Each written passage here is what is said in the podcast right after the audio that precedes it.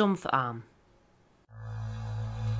Durch einen Unfall bei der Arbeit verliert er seinen linken Unterarm und beginnt eine kriminelle Karriere. Ein Schuss, ein Schrei, alles vorbei. So schildert der Mörder von fünf Menschen in lakonischer Art und Weise seine Verbrechen. Mit einem Karabiner erschießt er seine Opfer und zerteilt sie anschließend. Dann trennt er die Köpfe und Gliedmaßen seiner männlichen Opfer ab und vertauscht diese, um seine Spuren zu verwischen. Am Ende seines Lebens verliert Stumpfarm, wie der Mörder genannt wird, selbst den Kopf.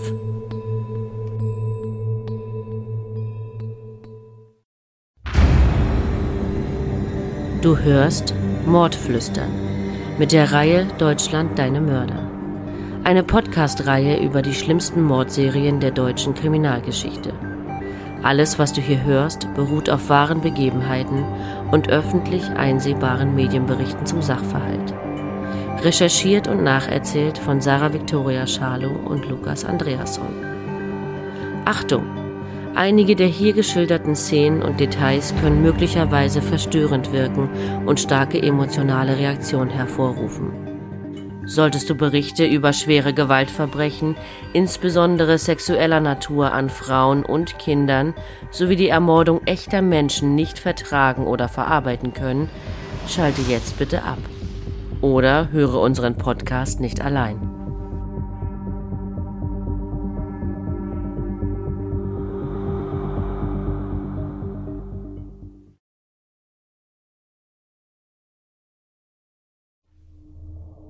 Es ist ein heißer Tag.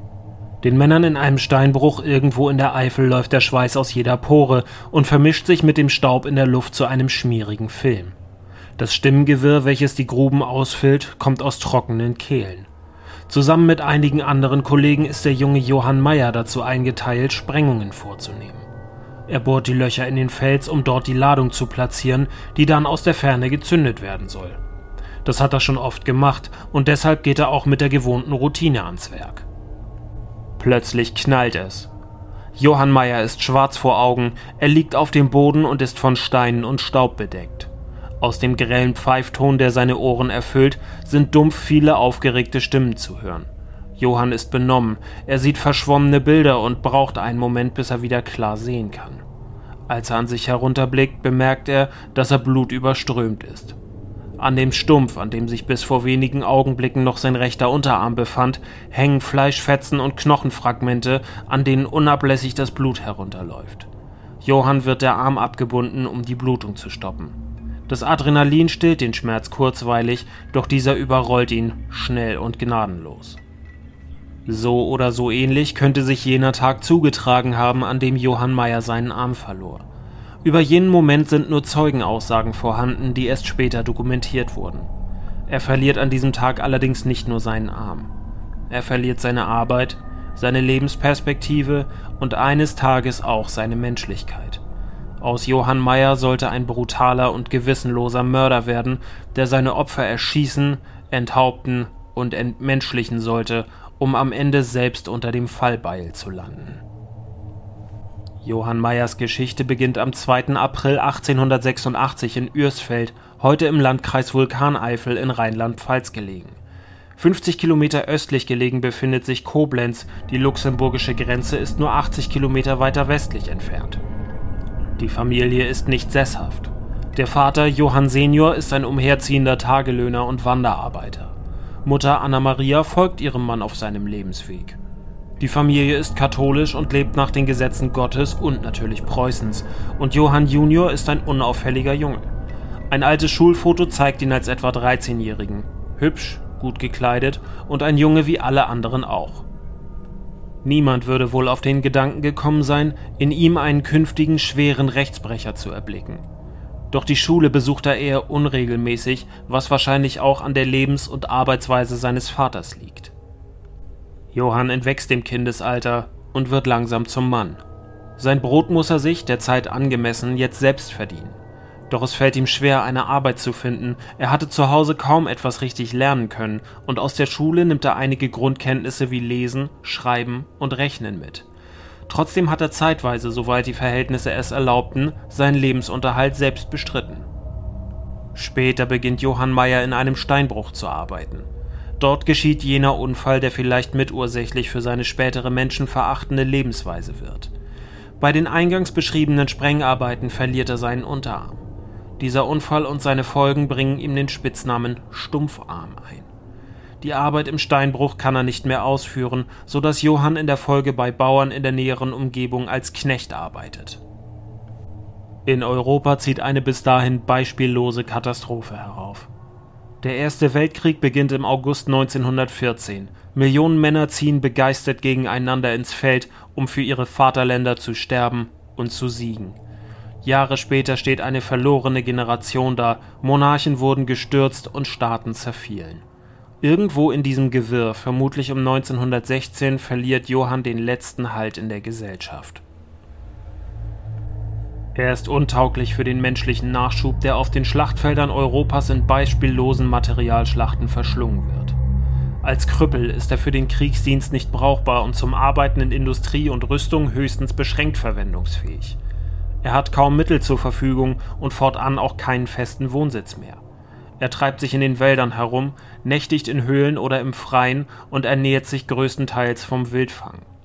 Dazu hält er sich mit Diebstählen und Wilderei über Wasser, für die er in der Folge auch mehrfach verurteilt wird. Der Erste Weltkrieg endet im November 1918 und hinterlässt einen gesellschaftlich und politisch gespaltenen Kontinent. Besonders Deutschland liegt am Boden, da es zu horrenden Entschädigungszahlungen verpflichtet wurde. Es verliert Land in Ost und West, große Teile von Industrie und Armee und ist geächtet und isoliert. Trotz dieser unsteten Lebensumstände hat Johann seine zwischenmenschlichen Beziehungen keineswegs abgebrochen. Im Gegenteil, er pflegt diese Bekanntschaften und steht in engem Kontakt zu einem fünfköpfigen Personenkreis. Keine dieser Personen ahnt jedoch, dass sie nach und nach Opfer der Grausamkeit Johann Meyers werden würden. Eine dieser Bekanntschaften ist die 28 Jahre alte Maria Falk aus Bonn. Sie verdient sich ihren Lebensunterhalt als sogenannte Hamsterin, also eine Art mobiler Supermarkt in jener schweren Zeit. Sie kommt günstig an Lebensmittel und andere Dinge des täglichen Bedarfs, die sie an anderer Stelle gewinnbringend weiterverkauft. Auf einer solchen Hamstertour hat sie Johann Meyer kennengelernt. Es entwickelt sich eine Art Geschäftsbeziehung, sie tauscht ihre Waren gegen das vom Stumpfarm erlegte Wild ein. Alles läuft zur beiderseitigen Zufriedenheit. Angeblich soll sich sogar eine Art Liebschaft entwickelt haben, die Maria Falk aber habe lösen wollen, weil sie von dem kriminellen Vorleben ihres Freundes erfahren hatte. Doch Stumpfarm kommt ihr zuvor.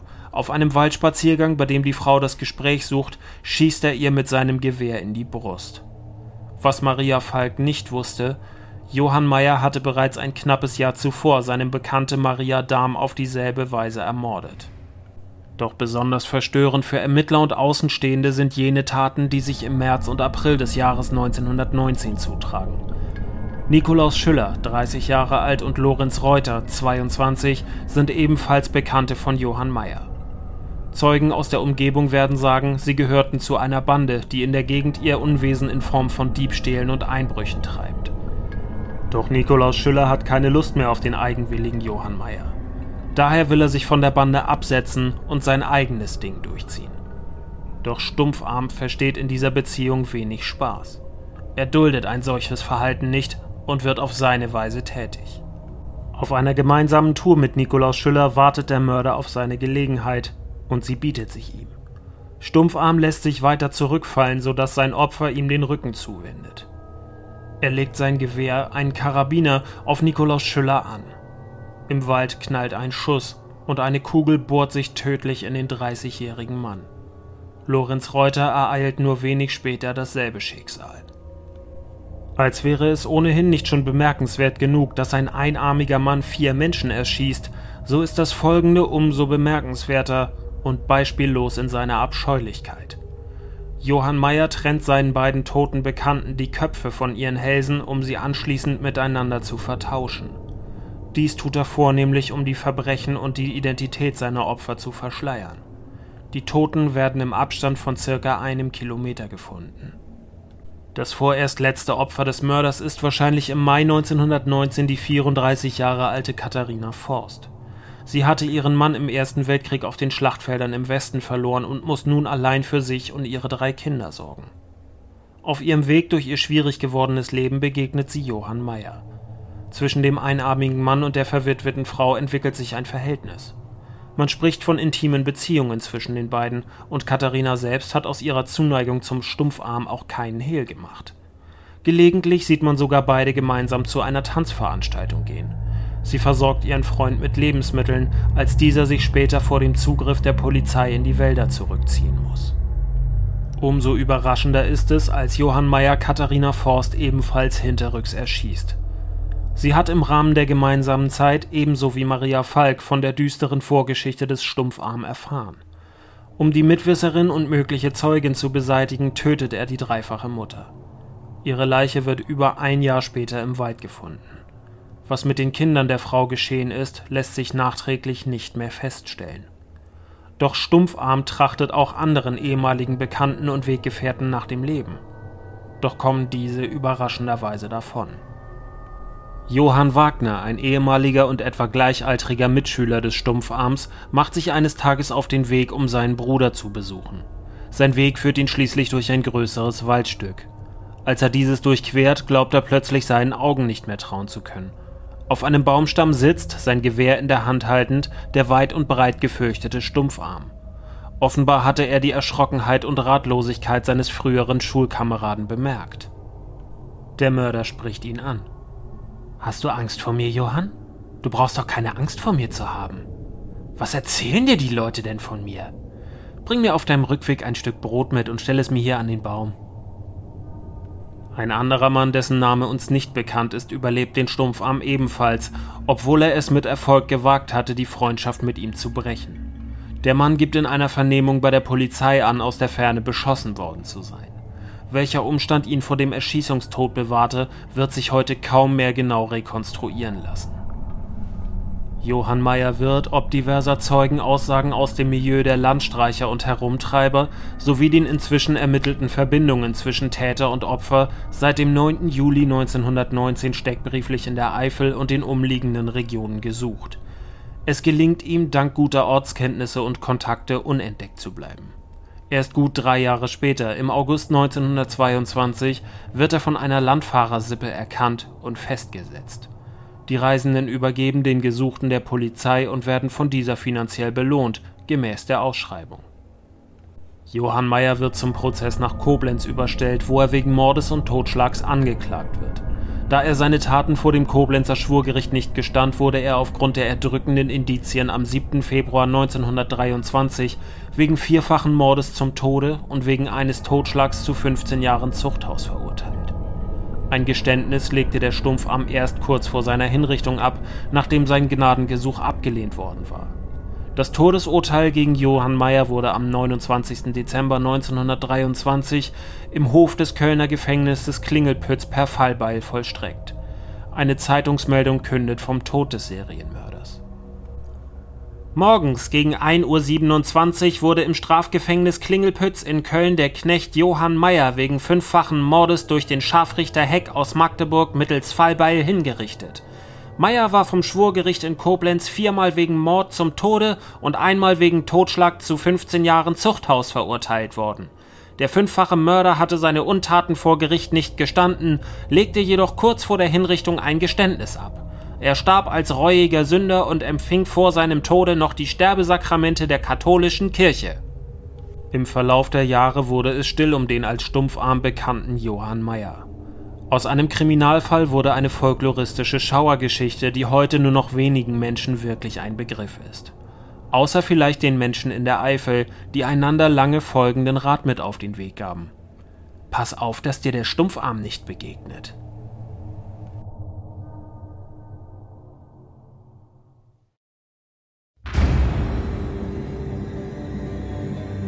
Das war Mordflüstern mit der Reihe Deutschland deine Mörder.